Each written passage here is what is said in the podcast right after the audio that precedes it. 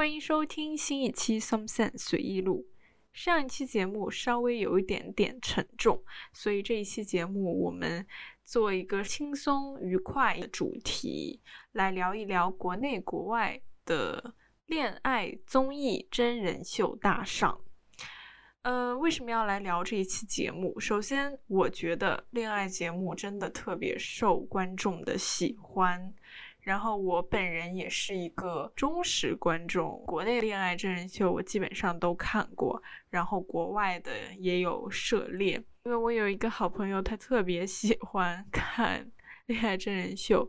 然后每次他看的时候都会叫上我，然后我们两个就一起在那边吐槽。每次看的时候都会一起分享我们的观后感，所以还挺有意思的。那么为什么他？会这么受观众喜欢，我觉得首先是因为我们对人们的这种私生活会特别的好奇，特别是这些，因为像很多恋爱节目，它大部分选择的嘉宾都是一些颜值比较高或者学历比较高、事业有成的一些优质的单身青年，所以这个呢又增加了他的一些观观看的乐趣，因为。像这样一批人，肯定是就虽然他确实是素人，他是普通人，就像跟我们一样的人，但是他好像又在某些方面会比我们更特别，然后就我们就肯定会对这样的人会更好奇，所以这个是一点，就是在嘉宾上面的选择，他也是一定程度的去迎合了观众的一些心理。其次呢，我觉得像看恋爱节目，其实跟那种看偶像剧、泡沫剧其实是差不多的概念，都是就是我们一直在关注里面的剧情，我们想看里面的剧情的走向有多狗血，但是又一定程度上跟那些电视剧不太一样，因为我们会觉得这个是真实发生的，这个是真人秀，但是它里面究竟有没有剧情，这个我们稍后再讲。刚才说的，我们有这种吃瓜群众的心理，我们想看热闹、想凑热闹这样的心理，包括我们想看里面有没有一些三角恋的情景啊，有没有竞争啊，有没有一些暗示，但是没有。Get through 的那种暗示啊，包括他们是怎么约会的呀？他们都做一些什么活动？然后颜值高、学历高、事业有成的这些嘉宾，他们谈恋爱的时候跟我们普通人又有什么不一样呢？种种的这些 wonder，这种好奇心，都是从这个恋爱节目当中，我们可以满足我们的八卦心理，包括我们的看戏吃瓜的心理。然后还有一点就是，其实恋爱节目现在也是越做越好了，因为它现在它会有很多就是发展成恋人之后的售后，就它不再仅限于在节目上面的。一些爆点，它更着重于就是在线下，在节目之后、节目背后的一些售后服务，包括就给我们很多 update，关于他们成为恋人之后，他们的生活是怎么样的，包括他们自己在这个恋爱节目当中走出来之后，他们自己很多嘉宾都成为了一些网红，因为他在节目当中收获了很多粉丝，所以更多的可能。我觉得可能是百分之八十跟百分之二十，百分之八十我们着重于这个节目中，但是百分之二十的这些售后、这些节目背后的一些花絮，我觉得也同样非常的吸引观众。讲一下国内有哪些比较有名、这几年也比较热门的一些素人恋爱真人秀，其中包括嗯，比如说《心动的信号》啊，《喜欢你我也是》，《恋梦空间》。我们恋爱吧，遇见你真好，等等，这些只是就是我能想到我看过的，就是印象比较深刻的几个节目，但是肯定还有很多。嗯，像这种素人真恋爱真人秀，其实虽然说我看过很多，但是我感觉其实他们的流程或者说他们整个过程，他们整个 set up 整个。拍摄一些活动，我觉得都是特别特别的有共性，就是他们基本上就是你看一个节目跟看另外一个节目，你不会觉得他们之间有区别，可能最多也只是嘉宾请的嘉宾不一样，但是其他你会觉得就还蛮嗯。还蛮有程序性的，就是它不是那种能够让你眼前一亮，哇，这个好新奇的那种。嗯，首先就是它的流程，我觉得是就是一个非常非常有共同点的一个流程，讲一讲吧。在听这个节目的你也是一个恋爱真人秀的观众的话，你应该就会非常有共鸣。首先第一天。第一天见面，往往是一个个非常尴尬的入住，而且都不是同时进来的哦，他们都是一个一个一个的进来。比如说，而且他是男女交叉的进，比如说先进一个女的，然后再进一个男的，这个就是男女一跟男一了。然后先看他们两个是怎么尴尬的这样相处的，然后再进一个女的。女二再见一个男的男二，然后他们聊的东西也是真的是 非常非常的尴尬，就是你我在我这个屏幕面前看着我都会觉得特别尴尬。然后在整个这个入住的过程当中呢，就是这些男的可能都纷纷想表现吧，就是帮女的各种拿行李箱啊，然后倒水啊，就是你你看多了这些。这个过程，你就会觉得哦，他不拿行李箱，他不倒水，就感觉这个男的不行。所以他一直在给观众灌输这种非常程序化的这样的一个行为，就是女的进来，你必须要帮她拿行李，你必须要给她倒水。然后呢，它有一些规则嘛，就是整个这个节目都是有规则的。比如说，每天晚上你必须要给一个异性写一封信，然后这一封信呢，就是你也不能写你是谁，第二天晚上才能告知身份信息。也就是说，第一天都是非常尴尬的，因为大家只知道对方叫什么，年龄都不知道，工作不知道。呃，什么其他的都不知道，就知道一个名字 以及他的长相，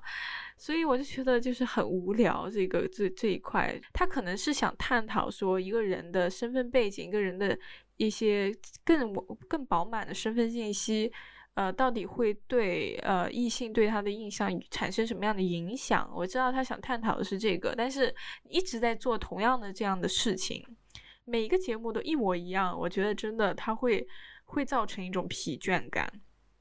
呃，然后它还有一些就是不能说出来的潜规则，比如说，如果你不喜欢一个异性，但是他非常喜欢你，然后一直在追求你的你的时候，你是不能明确拒绝他的要求的，就是你不能说刻意跟他说，呃呃，我我对你真的没有感觉，你以后不要来找我了，不能再 不能说这个，就是不能明确的拒绝。Make yourself free, make yourself open to everyone, to every option.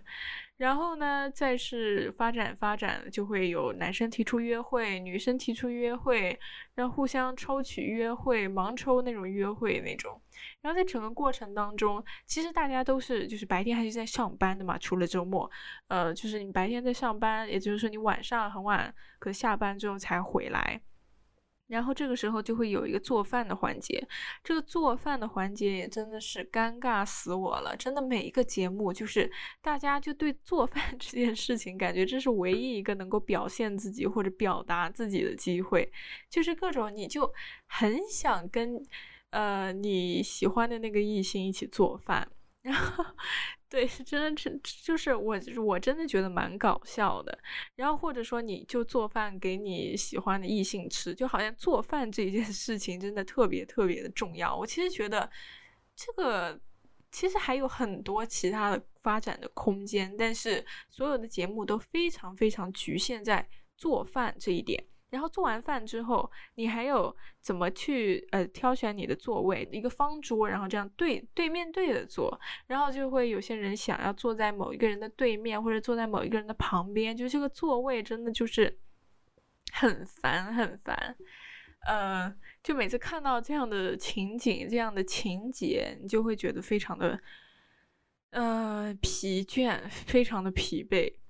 呃，然后除了这个做晚饭呢，还有做早饭，就是在生活当中，你会觉得特别特别小的事情，在节目当中都要被无限的放大，然后放大之后就会造成一种非常尴尬的这种感觉。然后再讲讲嘉宾的类类型吧，我觉得嘉宾在恋爱真人秀当中真的会被非常严重的类型化，像我一样，就是是一个。就是看这种恋爱素人真人秀比较多的观众，你就会知道他大概会请什么样的男嘉宾、女嘉宾。比如说男嘉宾，他一定是大概有五种类型，比如说霸道总裁。就那种第一天出场的时候是这种西装革履，开的车也都是一些奔驰商务之类的，比较商务的这种着装，年纪也不会特别轻，大概三十三十出头一点。第二种类型呢是这种青春活力的这种校草，就可能刚毕业，或者说还在上学。呃的这种男生，然后嗯，就这种初入社会不太，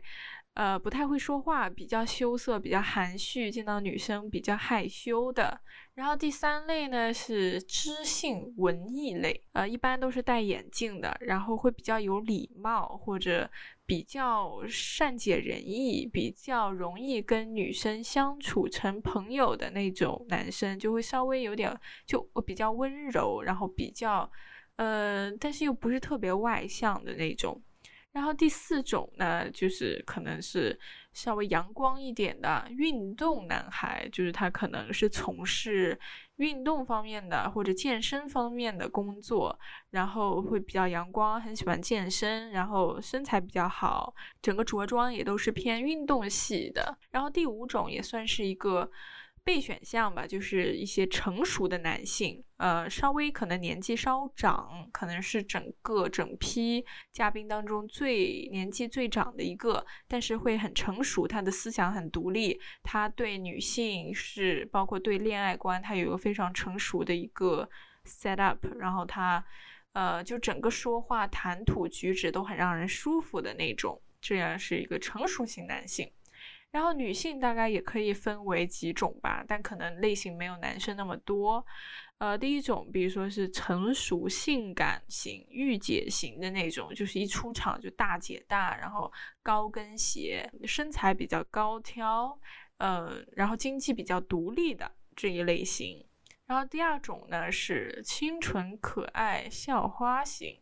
也就是刚才说的跟这个校草型是一个 match。他也是要么刚毕业，要么是从事就是不是这种职场型的工作，然后会比较呃，就是很可爱，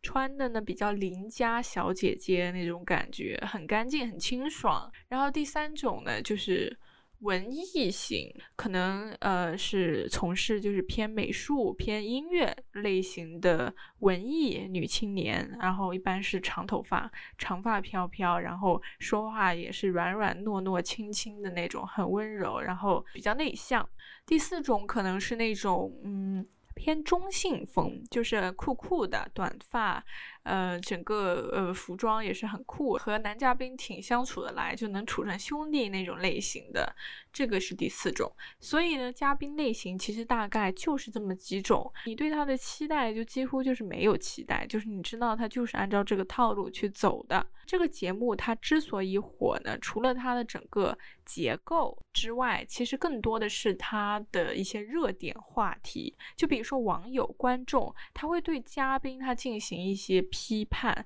或者说在弹幕上面去骂他们，在他们微博底下去骂他们，然后。或者说，就是形成了一帮这种粉丝群啊，一堆粉丝就是特别喜欢其中的一个嘉宾，追星式的那种关注，就是把他们就非常的放大化，就把他们明星化，要么是这种去黑他们，要么是就是去粉他们。其实他对嘉宾有一些批判的标准，然后这些基本上在每一个节目里面都会发生。比如说，大家最喜欢批判就是。女嘉宾，女嘉宾其实是最容易受到批判的。比如说，大家会说她，呃，你既然不喜欢这个男的，为什么不明确拒绝他？比如说，对男嘉宾、对女嘉宾也都一样。比如说，你为什么要脚踏两条船？你为什么一边跟这个嘉宾写信，然后一边又跟那个嘉宾约会？所以，就是大家会对他们的这种道德观、价值观有非常非常高的要求。比如说，还有那种。呃，恨铁不成钢型，就是喜欢去骂一个嘉宾，说你为什么要喜欢不喜欢自己的人？你为什么这么难缠，那么那么难搞，那么怎么说呢？就是热脸贴冷屁股，非常嗯搞笑的一些评论。当然，这个也是造成这个节目会火的原因，因为不管是好的还是坏的，没有热议的话题，这个节目就热不了。再讲一讲，就是对整个这些素人恋爱真人秀的一些。评判吧，一些评价，就是我觉得这样的节目虽然它很受大家喜欢，就不管大家是否喜欢里面的嘉宾，大家都会去习惯性的去关注这些节目，嗯，但是呢，这些节目它并没有，其实并没有说传达出非常有用的一种恋爱模式，就包括。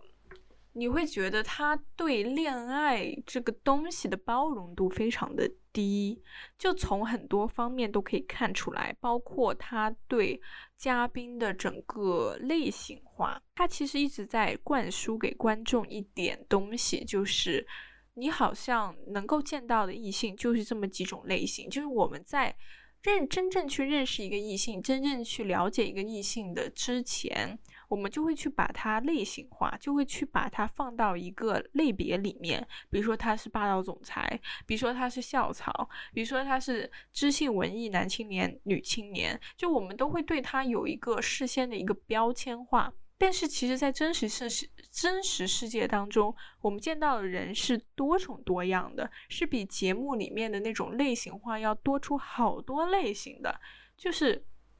节目里它只呈现了一部分，甚至是很小的一部分，但是它因为它的这个节目的影响力，它对观众其实是会有这种潜移默化的。在影响他们的恋爱观的，我们再把包容度降得很低，因为我们好像觉得我们见到的异性、见到的人，在真实世界当中就分那么几等，这个是完全错误的。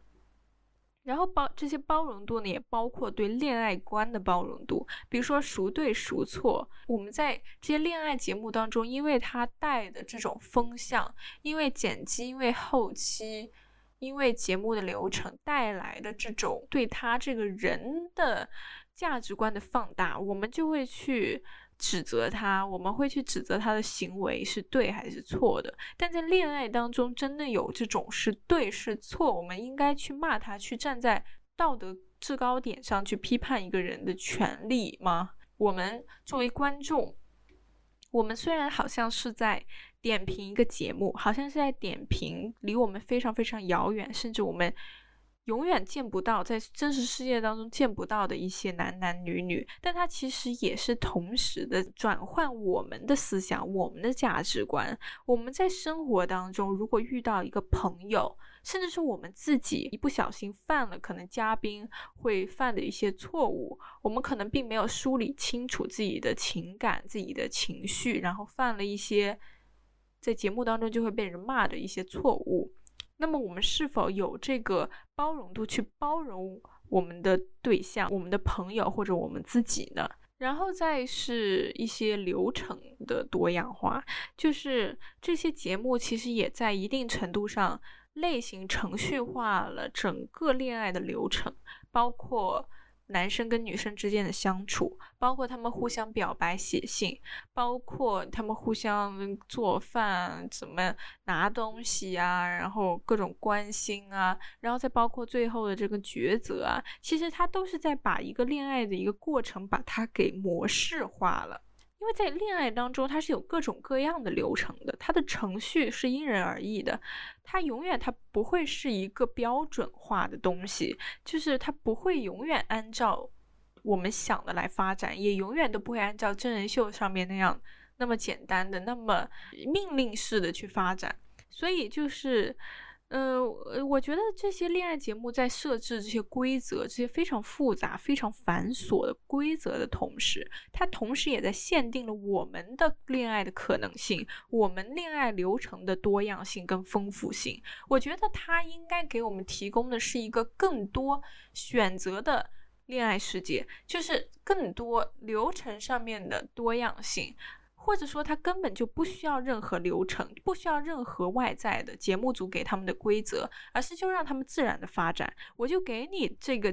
这这几天，我就给你这些你不认识的这些嘉宾，我就让你们住在一起，我就看你们会发生什么。我也不不要求你去每天晚上给对方写信，我也不要求你，呃，不喜欢就不能拒绝，我也不要求你最后要做一个选择，我不要求你要做饭，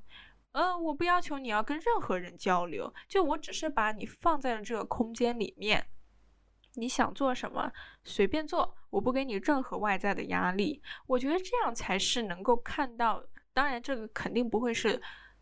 绝对真实，但是可能会给更真实的、更多样性的给我们的选择。然后再是，其实所有我刚才说的这些程序化、格式化的一些恋爱的模式。它都会造成观众的一个厌倦的心理。我们永远都会只在意第一个出来的，或者说最不一样的。但是所有的恋爱节目，它都是一个一个一个接着出来的，它已经失去了唯一性，失去了特特殊性，就是它已经对观众来说，它已经不是一个新的东西了。然后它如果再出一个新的，我们也不会觉得它是一个新的东西，因为它还是一样，都是老套路，只不过换了一个名字，换了几个嘉宾，再再一次的存在。这不是一个好的趋势，不是一个好的走向。所以，恋爱真人秀是需要一些改革创新的。全民统一的恋爱观在逐渐的被这些节目在形成，其实是一个很可怕的趋势。因为这些节目当中，它给了很多产生分歧的可能性，产生分歧的剧情。然后他就是想要这些一大批的观众看到这些，呃，让他们不舒服的画面的时候，就去攻击他，然后他的热度就会去涨。就他其实一直在给，一直在给，然后观众一直在掉入他们给的这种陷阱。首先，恋爱观它肯定不是全民统一的，我们所有人都不会有一模一样的恋爱观，因为我觉得在感情当中没有什么是绝对对的，也没有什么是绝对错的。只要他不触碰法律的底线，它永远它都是一个非常主观的存在。每一个人他对人际关系的处理，他对亲密关系的处理都是不一样的，他都是有自己的评判标准。在在内的，他也会被自己的家庭所影响，他会被自己出生长大的环境所影响，会被身边的人影响，会被受过的教育影响，他会被所有东西影响。所以，恋爱观它绝对不是一个 universal 的事情。然后再是刚才没有讲完的剧本剧情是否存在于这些恋爱真人秀节目。嗯，很多人认为这是一个真人秀，但是我们在观看 reality show 的时候，我们要注意，它确实是一个 reality，但它同时也是个 show，而且它 show 的程度要远远大于它的 reality，因为每一个在 reality show 里面出现的嘉宾，他们都是以一种展现的方式存在的，他永远都是有表演性质在里面的，就尽管他自己可能。呃，觉得这不是一个秀，他他想要展现真我，但他永远都是在潜意识当中，他是有一个 performative 的一个点在里面的。但剧本又是怎么形成的呢？是否真的有剧本？首先，剧本是就是由规则形成的，这些。种种的规则，种种老套的规则，让你写信，让你选择，都是在制定一套剧本，它都是在预测一个走向，它都是在制定一个走向，它都是在操控你的走向。然后，呃，除了这个规则之外，就是剪辑，就是后期，很负责任的告诉大家，后期剪辑这一件事情是很可怕的。它只要不是一个一个相机 twenty four seven 放在那里。记录的一一刀不剪的，他都是在故意的去塑造你的呃 interpretation。它都是在塑造你的理解，所有的这些剪辑，它都是在给你看你想看的东西，它都是在捣乱它的它的顺序。比如说这个 shot 这个画面，它本来不应该出现在这里的，它可能是几天前发生的，甚至是几天后发生的。但是因为这个时候它需要这个画面把这个整个剧情去顶上去，它就会把这个画面放在这里给你看，然后让你会形成一套新的理解对整件事情，就可。可能这个事情它本来不是这样的，但是因为它让你看到了，这个整个事情就不一样了。这个就是我觉得剧本是绝对存在于所有的真人秀的，它一直在操纵你的心理。除了这些呃素人的恋爱真人秀，其实国内还有非常多的明星素人或者明星明星的恋爱节目。比如说很多明星明星的恋爱节目呢，包括嗯我们相爱吧，然后如果爱等等。然后比如说像素人明星的，就包括女儿们的恋爱啊，爱的时差。嗯，还有最近芒果台应该在播的一个《怦然在心动》，一个新的一个恋爱节目，就是真的就是在一起的一些人。那最有名的可能就是钟丽缇啊、张伦硕呀，还有何猷君、奚梦瑶等等。所以就是他确实他有他成功的点在里面。回过头来讲一下。我们为什么喜欢看明星谈恋爱呢？其实基本上跟素人看素人之间谈恋爱是差不多的，只不过对明星我们更好奇，更好奇这些闪闪发光的人，他们的私生活到底是怎么样的？他们在这个舞台、在镜头、在大荧幕之后，他们这个相爱的这些感情故事又是怎么样？他的另一面是怎么样的？就是他。比如说，她不化妆的时候是怎么样的？她跟男生相处的时候是怎么样的？我觉得大家应该更喜欢看明星跟明星之间的恋爱节目。我们想看两个可能之前生活并没有任何交集的明星，他们把他们放在一起会是怎么样的呢？这个可能是更更刺激到大家的整个观感的一个事情。其实我想着重讲一下这个《女儿们的恋爱》这个节目。众所周知，如果你知道这个节目，它是明星跟一个素人，或者是明星跟一个底层的艺人、N 线的艺人的一个恋爱节目。但是它不一样点是，它的观察室里坐的是这些女嘉宾、女明星的爸爸们。它跟别的不一样的地方所在，就是它加了家庭的元素，就不再是你一个女的。自己去谈恋爱，而是你的家庭，你的爸爸在在这个镜头背后去观察着你，观察你怎么谈恋爱，或者说更重要的是观察这个男嘉宾是怎么对你的。然后我觉得这个节目其实它的出发点，它整个这个制作的这个心意，我觉得是有的，就是它不再是一些无聊的无聊的东西了，一些看腻了的一些数学公式的一个事情。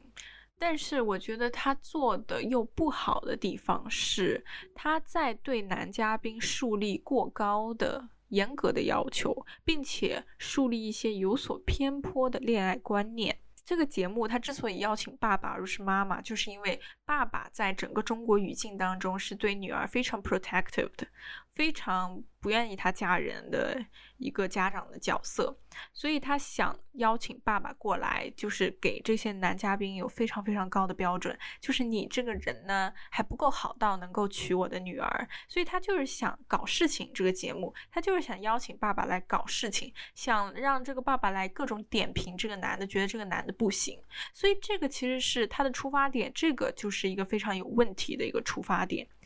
包括在整个节目当中，我们会看到，呃，男嘉宾跟女嘉宾在那里谈恋爱，在那里试着约会，然后爸爸就比较酸的、比较严格的在那里点评这个男嘉宾，比如说，哎呀，他为什么迟到？嗯，这个让人等是不好的。包括他为什么吃饭的时候不看着我女儿？为什么呃说话这么没礼貌？就是我们在对这些男嘉宾、这些素人嘉宾，把他跟这些明星女儿放在一起的时候，就会有这种嗯阶级感，就会有等级感。就是首先。就是他们一直在塑造女生应该是优于男生的，男生就应该照顾女生，女生就应该被男生照顾，然后再是把明星跟素人或者明星跟底层艺人又有一个阶级差别，就是嗯，我女儿是明星。呃，他是很娇贵的，你就应该珍惜他，你就是配不上他，你就是应该努力的去够到他。所以就是整个节目，我觉得是很 toxic 的，就是好像我们对男生的要求就是特别高，就是他好像不能有自己的理由，他不能有自己的借口，他必须得做任何来服侍这个女明星，呃，非常的顺从。我觉得这个真的看太 toxic 了。他其实也是在一直在潜移默化的去。宣传一个点就是，女生跟男生在一个关系当中，男生就是应该 take care of 女生的，no matter what，他是不讲原因的，就是你女生好像可以不这不这样不那样，也可以做这个做那个，但是男生他必须不不能这样那样，他必须得就是永远他是有一套规则，他有一套标准的，所以就是这个节目他一直在给男生一种无形的一些压力，一些无形的一些束缚。在在一个约会关系当中，在一段亲密关系当中，所以这个是让我觉得这个节目它越来越问题化的一个走向的原因。除了国内的恋爱节目，其实还有非常多的国外的恋爱真人秀，也很推荐大家可以去一探究竟。举两个例子，一个是 Love Island，Love Island 它也是一个比较大的一个节目，它之前做过英国的，哈，做过澳澳大利亚的，好像也做过美国的吧。呃，然后还有一个是 Too Hot to Handle Netflix 上面的一个恋爱节目。国内外这些节目它的不一样的地方，其实这个也不能说国内外，更真更准确的应该说是中西方的呃恋爱真人秀节目的对比。首先是它的取景地点不一样，就是它整个。整个这个节目 set 的这个地方不一样，国内是在一个一个大城市，比如说成都，比如说深圳，比如说广州，比如说北京，稍微找一个僻静一点地方的一个一个大别墅，然后就让大家都全部住在里面，然后是正常上班的，正常的在生活工作的。呃，然后你也是可以见朋友啊，见亲戚啊，就是如果你想跟他们聊聊天的话，也是可以这么做的。但在国外，它是完全把你隔离开来了。就比如说，它是在一个度假的一个海岛上面，然后也没有其他人，就你们几个男男女女，然后你也不用上班。呃，反正就是大家就是隔离的在那个岛上相处，然后生活就是非常 chill。然后再是我觉得中西方的恋爱节目对整个身份地位啊，包括学历、财富的关注度也是不一样的。在国内，大家好像比较注意这个事情，就是比如说把它当做一个事情来讲啊，当做一个环节来进行啊，来分享啊。然后互相要去猜对方职业、工作、年龄等等，在国外这些节目当中都没有提及这些事情。就是如果你想你你有兴趣的话，你去问，但是不会把这个当做一个特别的环节去对待。就是大家对这些呃除了你人之外的一些身外之物，好像不是特别的在意。这个是我观察到的一个现象。然后再是对身材的关注度也不一样，就在国外，这个呃刚才举的这两个例子，至少是这两个，我觉得对身材它是排在第一位的，因为他首先他是个海岛，然后他一开始见面，大家见面，包括之后的每一天。都是穿着比基尼的，女生都是穿比基尼，男生都是上半身都是裸的，所以就是他们对这种身材、对性、对第一眼这种 appearance，你的外表的关注是比国内要高的，因为国内他肯定不会让你这样呃穿的比较呃开放的比较。欧本的在 这个小屋里面 乱走，所以这个也是一个我觉得比较有意思的点。真的就是国外这些恋爱节目，就是喜欢让你大家就是赤裸相见的感觉。然后再是我觉得呃恋爱节目的活动，它里面安排了一些活动的多样性。也是不一样的。比如说，在国内，更多的这些活动都是比较甜的，就是比较呃促使你想要谈恋爱的，然后比较在意氛围的，比如说一些沙滩电影啊，一些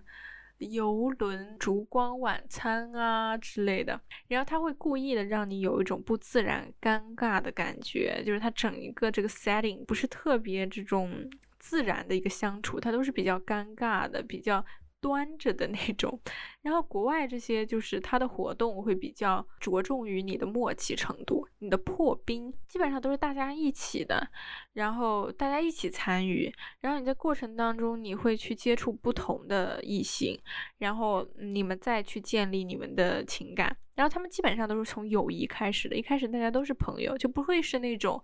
那一开始我就必须要咬定一个人，然后其他人我都不去看他，他他是比较自然的，就是大家都会比较像朋友一样的相处，然后大家一起破冰，一起了解彼此，然后达成某种默契。这个时候你再去看你的整个化学反应最好，你的默契最好，你最想跟他就是进一步发展的那种，然后你再 make your next move。然后再是整个开放程度也是有非常明显的对比的，嗯。像在国外，就是 sex and kisses are allowed，你可以有性，可以有亲吻，就可以有各种肢体接触，并且你如果选择就是超过一个人，你是不会被网友攻击的。就是比如说你在你可能在抉择的过程当中，你可能比较犹豫，比较。比较 hesitant，你比较纠结是 A 还是 B，这个时候他是这些网友是足够能够足够 tolerant 的，但是在中国这可能就会有一些些问题。然后在国内就是嗯，国内当然 sex and kisses are not allowed，当然了，然后肢体接触 basically 也是没有的。我觉得特别搞笑的是，就是在整个这个这个节目的过程当中，如果在很很很偶然的情况下，比如说只是男生扶女生下个台阶，走个台阶啊，然后哎哎，女生快摔倒了，扶她一下，这个时候不是会有这种就是很自然肢体接触嘛？然后这个时候嘉宾室里的嘉宾就要。哇，好甜啊，不得了了啊，牵手了，就是他们的这些反应，我觉得也过于夸张了吧？这只是一个非常 自然的人与人之间相处，我扶他一把，我拉他一把，我牵他一下，不是特别正常的事情吗？然后他们就要把这个事情搞得好像就是已经不得了了，一个已经要爆炸的那种感觉。然后比如说，再是刚才说到的，如果你不 stick with one guy or one girl，你必须要决定哦，就是他，那我就照这个方向去去努力。不行，你你你如果就是不是这样的话，你如果还对别人有一点迟疑，有一点有一点想法的话，你就会被骂，你就会被攻击，这个是绝对的。我看了那么多恋爱节目，这个是我觉得是国内的一个非常普遍的一个现象。当然呢，在国外。他的